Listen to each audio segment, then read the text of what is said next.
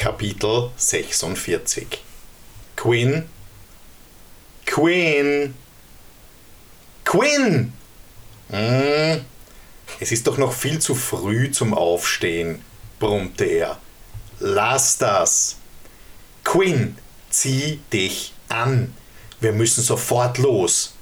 Der eindringliche Ton in Martens Stimme ließ ihn aufmerken. Aber konnte er nicht wenigstens endlich aufhören, ihn zu schütteln? Quinn schlug die Augen auf. Das einzige Licht kam von der Flamme in Martens Hand. Es musste mitten in der Nacht sein. Verwirrt stellte Quinn fest, dass Martin ihn gar nicht schüttelte. Er stand einige Schritte entfernt. Und dennoch, Quinn hatte sich nicht getäuscht, ruckelte sein Bett. Entsetzt riss er die Augen auf. Was ist los? Ich befürchte, wir haben keine Zeit mehr zu verlieren. Ich hoffe, du bist in der Lage, deinen letzten Zauber zu vollenden. Quinn wurde heiß und kalt. Während er sich in höchster Eile anzog, Martens Anweisungen folgend, seine Robe unter der Feldkleidung und sich in Richtung Kesselende aufmachten, hörte er den Ausführungen seines Meisters zu. Die über die Maße mächtige Kraft des hiesigen Ungleichgewichts, die Marten schon bei seiner Ankunft in Skordalur gespürt hatte, schien ihren Höhepunkt früher als erwartet erreicht zu haben. Corbinian hatte Marten in die Höhlen hinabgeführt, in der der Eissturm wütete. Ein Wirbelsturm, entstanden durch den Krieg zwischen Magien, Eis und Feuer, der über die Jahrhunderte hinweg immer weiter angewachsen war, drohte durch die Oberfläche zu brechen und die Eiswüste mitsamt des Eisvolkes auszulöschen. Alle Versuche, ihn mit Hilfe von Eismagie zu besänftigen, hatten bisher nur dazu geführt, ihn weiter zu stärken. Martin vermutete, dass auch Feuermagie eine ähnliche Wirkung haben würde, weshalb Quinn, der beide Magien in sich vereinte, womöglich als einziger etwas auszurichten vermochte. Dazu musste er allerdings umgehend den vierten Kreis betreten. Quinn wurde speiübel bei dem Gedanken, dass es dieses Mal nicht nur darum ging, einen Kreis zu betreten und ein Ungleichgewicht zu beheben, sondern das Leben so vieler Menschen zu retten. Er konnte nur hoffen, dass er sich wegen der Öfen nicht geirrt hatte. Hat der feine Herr es doch noch hierher geschafft? Und ich dachte schon, du würdest uns alle verrecken lassen, begrüßte ihn Corbinian, das Gesicht zu einer bösen Fratze verzerrt. Hat der feine Herr es doch noch hierher geschafft? Und ich dachte schon, du würdest uns alle verrecken lassen, begrüßte ihn Corbinian, das Gesicht zu einer bösen Fratze verzerrt. Wie ich sehe, hast du hohen Besuch mitgebracht. Martin, welch freudige Überraschung, fügte er betont freundlich hinzu, als Martin hinter Quinn in die Höhle trat. Ich nehme an, du gedenkst wohl deinem Schüler über die Schulter zu schauen, wenn er. Corbinian lachte höhnisch auf. Versuchen wird, seine Rüstung zu schaffen. Quinn biss sich auf die Lippen, um sich nicht doch noch zu einer Antwort hinreißen zu lassen. Wenn er könnte, würde er Corbinian direkt in den Sturm unter ihnen werfen. Wortlos ging er an dem Eismagier vorbei, in den Nebentrakt der Höhlen, wo die Öfen wie Mahnmale aufragten, die Queen daran erinnern wollten, dass er nur diesen einen einzigen Versuch haben würde. In einigem Sicherheitsabstand betrachtete er noch einmal die Bilder auf den Öfen. Bei den Göttern Hoffentlich irrte Queen sich nicht. Aber selbst wenn, er würde nichts mehr daran ändern können. Er musste es einfach versuchen. Doch mit welchem der drei Öfen sollte er beginnen? Quins Herz begann zu rasen. Darüber hatte er sich gar keine Gedanken gemacht. Er schaute fragend zu Martin, der ihm jedoch nur aufmunternd zulächelte. Corbinians hämisches Schnauben erinnerte Queen daran, dass er es allein schaffen musste. Mit dem Lichtzauber würde er schlecht anfangen können. Schließlich konnte er nur abwehren, was ihm gefährlich wurde. Eis oder Feuer also. Eis wäre das offensichtlichste. Ging es doch um den letzten Zauber vor dem Betreten des vierten Kreises. Auf der anderen Seite war Feuer der erste Kreis, was ja durchaus dafür sprechen könnte, mit dem Feuerzauber zu beginnen. Quins Hände wurden schwitzig. Er spürte die Blicke der beiden Magier in seinem Rücken. Ihr Götter, wenn es euch wirklich gibt, dann wäre jetzt der Zeitpunkt gekommen, mir einen Hinweis zu geben. Eis, Licht und Feuer. Magie, Zauber und Magier. Quinn blickte gehetzt von einem Ofen zum anderen. Ein Magier brauchte Magie, um einen Zauber zu beschwören. Vielleicht. Er stockte. Nicht Magie, Zauber und Magier, sondern Magier, Magie und Zauber? Angespannt trat er zum rechten Ofen, betrachtete die Schneise durch das Heer an Goblins. Quinn schloss seine Augen und beschwor die Feuerwalze. In ihrer ganzen zerstörerischen Kraft jagte sie auf den Ofen zu, ließ das Bild tiefrot aufglühen und füllte die Vertiefung mit Feuer auf, so dass der zuvor fehlende Magier nun gut zu erkennen war. Die brennenden Goblins fielen schreiend aus dem Bild heraus und landeten auf dem Boden des Ofens, wo sie ein riesiges magisches Feuer entfachten. Die Höhle wurde von einem unangenehmen, fast schmerzhaften Hitze geflutet. Besorgt blickte Quinn zu den Wänden aus Eis, die sich seltsam unbeeindruckt von dem magischen Feuer zeigten.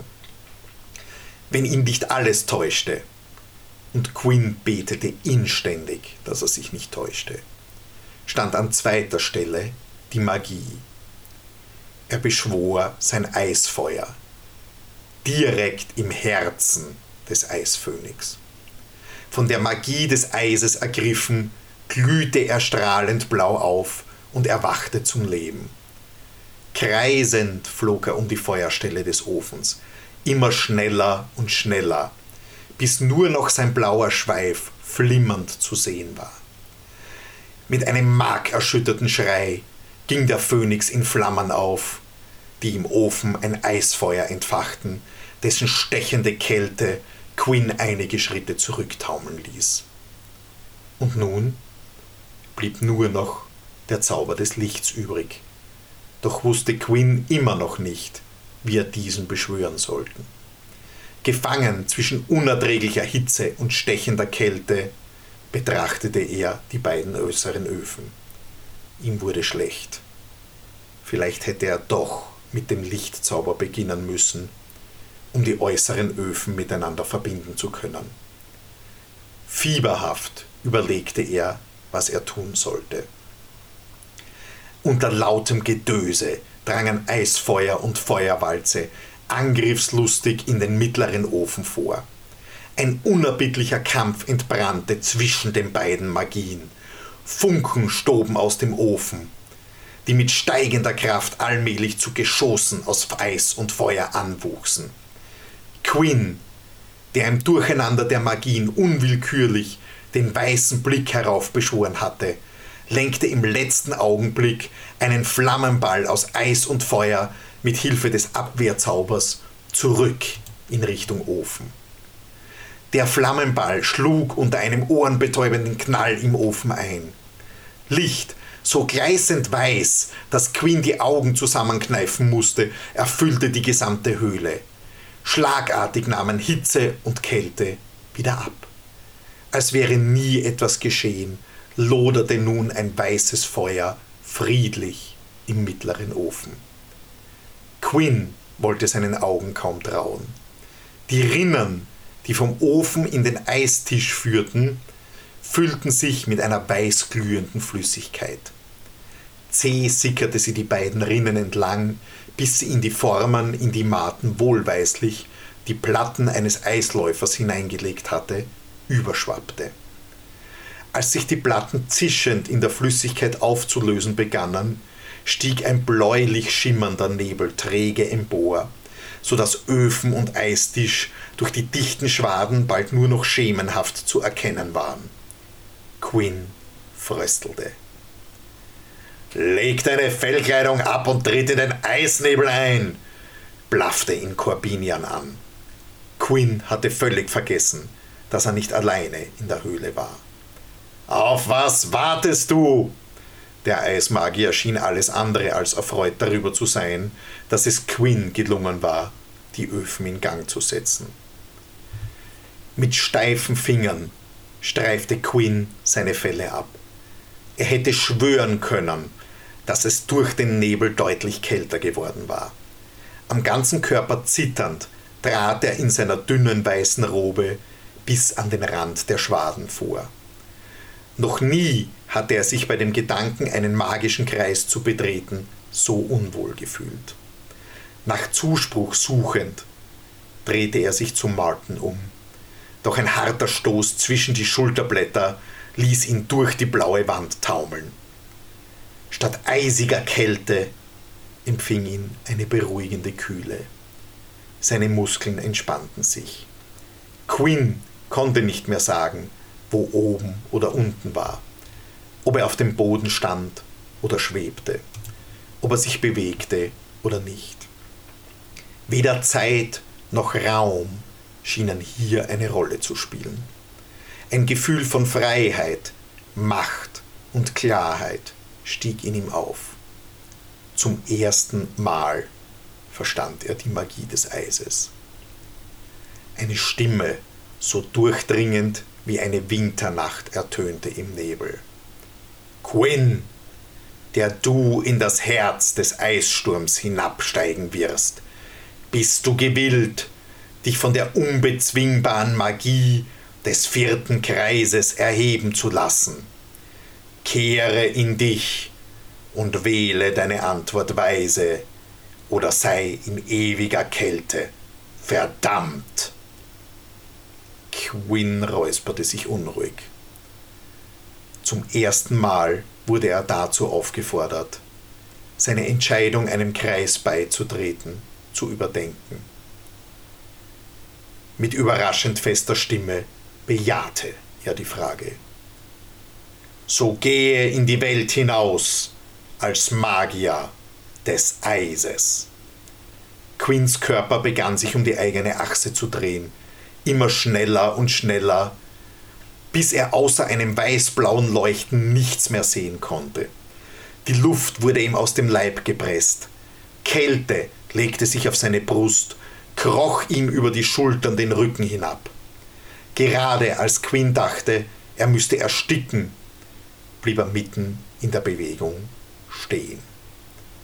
Seine Augen glühten in kaltem Blau auf, bevor er den Boden unter seinen Füßen wieder spürte. Der Nebel war verschwunden. Quinn trug nicht länger das Gewand des dritten Kreises, sondern die hellblaue Robe des Eises, die gesäumt war von den Runen aller vier Magien. In den magischen Harnisch, der ihn in seiner Beschaffenheit an eine Mischung aus Eisen und Eis erinnerte und der sich erstaunlich leicht um seinen Oberkörper schmiegte, waren die Runen des vierten Kreises gebrannt. Voller Stolz grinste er Marten an, der ihm anerkennend auf die Schulter klopfte bei den Göttern. Können wir diese Rührseligkeit endlich beenden? Es ist ja nicht so, als wäre die Gefahr gebannt, nur weil das Jüngelchen den vierten Kreis betreten hat. Oder wollt ihr etwa mit dem verdammten Eissturm untergehen? schnauzte Corbinian abfällig. Mehr als eine Flasche Kornbeerenmilch blieb Quinn nicht, um wieder ein wenig zu Kräften zu kommen. Martin hatte ihm in aller Kürze ihr Vorhaben erläutert. Während Quinn versuchen musste, den Sturm zu bändigen, würden Corbinian und Martin ihm Rückendeckung geben und verirrte Eis- oder Feuergeschosse von ihm fernhalten. Die Vorstellung, sein Leben in Corbinians Hände zu legen, war alles andere als beruhigend. Aber wenn Quinn nicht, um es mal in Corbinians Worten auszudrücken, mit dem verdammten Eissturm untergehen wollte, war der alte Mistkerl wohl das Beste, was er zu seinem Schutz hatte. Quinns Herz drohte, in den Harnisch zu zerschlagen, so heftig, wie er gegen seine Brust hämmerte. Je tiefer er hinter seinen beiden Meistern die rutschigen Stufen hinabstieg, desto lauter vernahm er das Heulen des Sturms. Zu Beginn noch eine kühle Brise peitschte ihnen schon bald ein eiskalter Wind entgegen, der ihm unangenehm auf der Haut brannte. Immer wieder begann der Boden zu beben, so dass Quinn sich an den Tunnelwänden festhalten musste, um nicht den Abstieg hinunterzustürzen. Weiter und weiter führte der Tunnel in die kalte Tiefe, bis ein kurzer, ebenerdiger Abschnitt in einer riesigen Höhle mündete. Das ohrenbetäubende Tosen machte jede Unterhaltung unmöglich. Martin gab ihm ein Zeichen voranzugehen. Quinns Ohren schmerzten so sehr, dass er mit aller Macht gegen den Drang ankämpfen musste, sie zuzuhalten. Wäre es nicht um Leben und Tod gegangen, Quinn wäre von dem Schauspiel überwältigt gewesen. Die Höhle ragte fast himmelhoch in die Höhe. Mit Entsetzen stellte er fest, dass bereits das Licht der Sonne durch die Oberfläche hindurchschimmerte. Ihm wich alles Blut aus dem Gesicht. Es konnte nicht mehr lange dauern, bis der Sturm die Decke durchbrechen würde. Vor ihm erstreckte sich eine Brücke aus Eis, unter der Fluten aus weißblauer Lava gegen die Wände der Höhle donnerten. Ganze Eisbrocken fielen von der Decke und den Wänden, um sich im Schlag einer Wimper in der Lava aufzulösen und sie weiter anzufachen doch nichts reichte an den Sturm in der Mitte der Höhle heran. Der Sturm. Quinn hatte zwar mit einem magischen Wirbelsturm gerechnet, doch der Sturm, der sich vor ihm aufbäumte, ließ jeden Riesen wie einen Zwerg erscheinen. Glühend rot und frostblau kämpften Feuer und Eis um die Macht. Blitze schossen aus dem Inneren hervor und schlugen ganze Krater in die Wände. Nicht nur einmal zischte eines dieser Geschosse haarscharf an seinem Kopf vorbei. Quinn merkte bald, dass er sich nicht zur selben Zeit vor den unvorhersehbaren Angriffen in Sicherheit bringen und die Ursache des Ungleichgewichts herausfinden konnte. Er musste auf den Schutz seiner Rüstung und seiner beiden Begleiter vertrauen. Aber wie bei den Göttern sollte er diesen Sturm bloß vernichten? vernichten?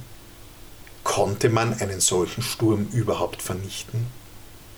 Noch nie hatte er etwas von Sturmbandzaubern gehört.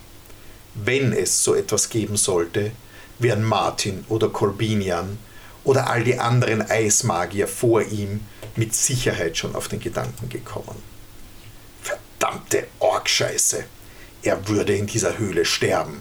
Sie alle würden hier sterben.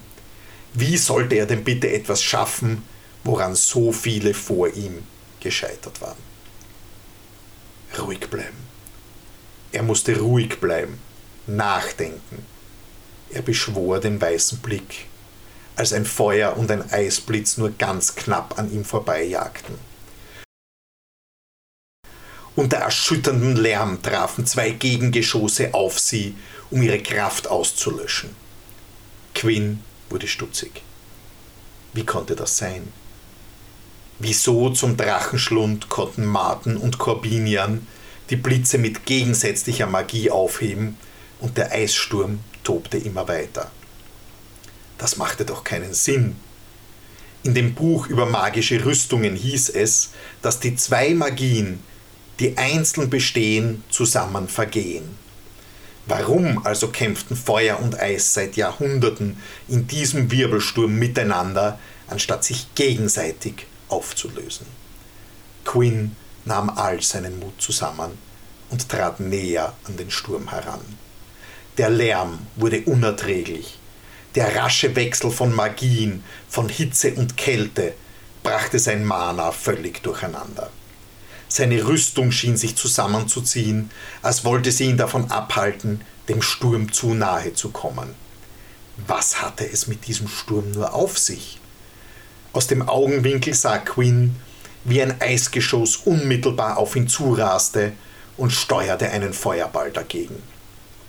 Verstärkt durch Martens Feuerblitz, der im selben Moment gehandelt hatte, fegte ihre vereinte Magie nicht nur das Eis aus dem Weg, sondern jagte mitten in den tobenden Sturm hinein. Er glühte wütend auf und begann zu beben, bevor er weiter anwuchs. Angsterfüllt blickte Quinn zur Decke, durch die das Sonnenlicht immer heller leuchtete. Das Sonnenlicht! Quinn musste an die Öfen denken, und den unerbitterlichen Kampf von Eis und Feuer, bis er den Lichtzauber beschworen hatte. Sobald der Zauber einer Sonne gleich die Öfen mit Licht geflutet hatte, verbanden sich die beiden Magien friedlich miteinander. Vielleicht konnte er die Kräfte des Wirbelsturms ebenfalls umwandeln und zurücklenken, um ihn wie die Feuer in den Öfen zu besänftigen. Oder Quinn schluckte schwer, um ihn möglicherweise um ein Vielfaches anzuheizen. Aber das Wagnis würde er wohl eingehen müssen. Während Martin ihm die Eisgeschosse größtenteils vom Leib hielt, musste Quinn immer häufiger Angriffen durch Feuer ausweichen. Corbinian! Er hatte von Anfang an gewusst, dass es Selbstmord war, sein Leben in die Hände dieses Dreckskerls zu legen. Quinn hatte keine Zeit, sich auch noch um das Feuer zu kümmern. Er musste handeln, so schnell es ging.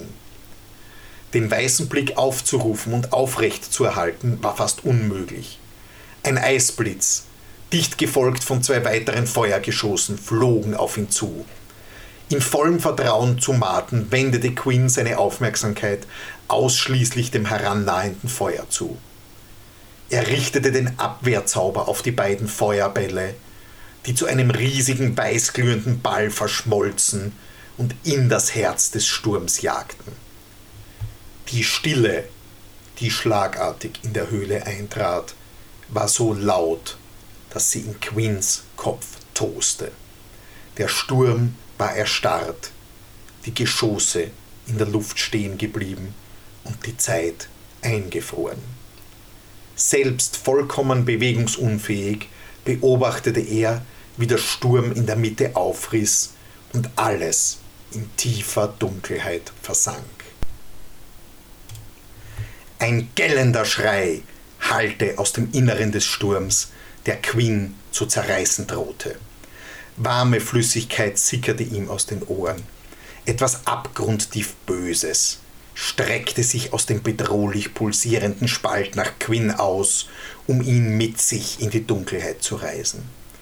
Vor seinem inneren Auge erschienen Bilder, Bilder so schrecklich, dass sie sich für immer in sein Gedächtnis eingraben würden.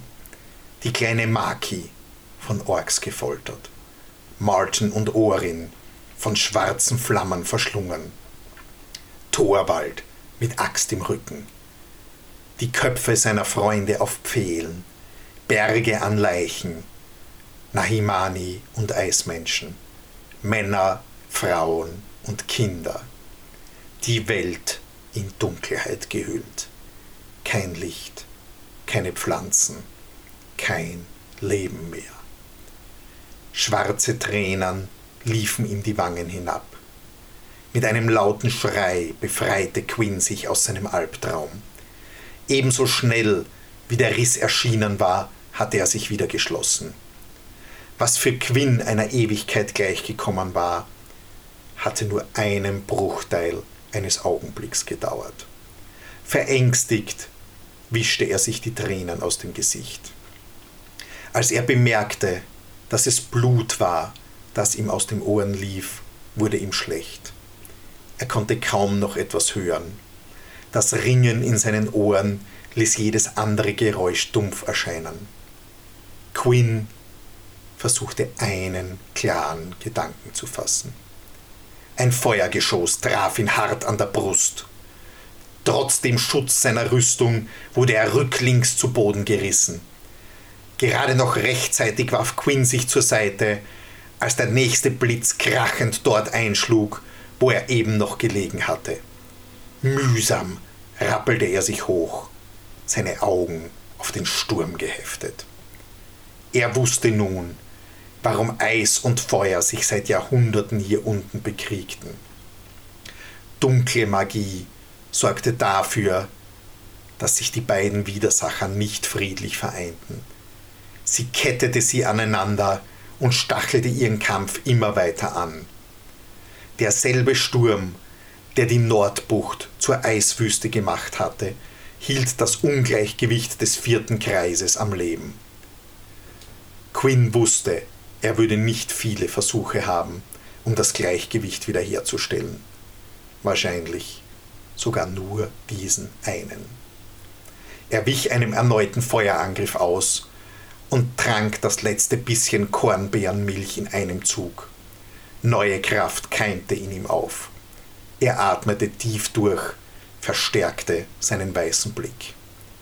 Das Feuergeschoss, das er mit dem Abwehrzauber zurück in den Sturm schickte, riss eine tiefe Spalte auf.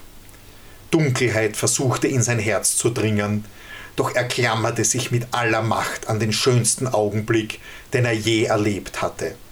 Mit Maki und Ayana, die Traumbilder der Traumfische bei dem Fest seiner Weihe zu beobachten.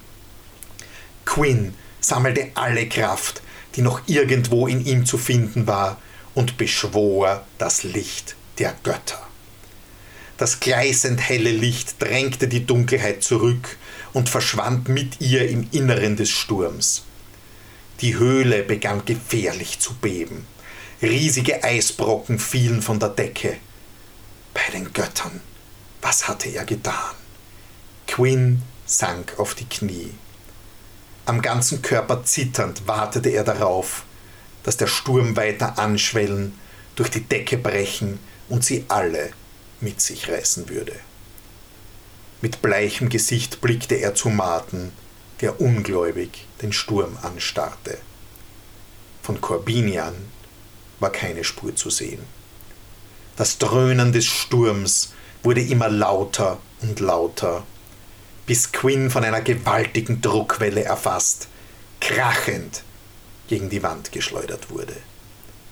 Dunkelheit hüllte ihn ein.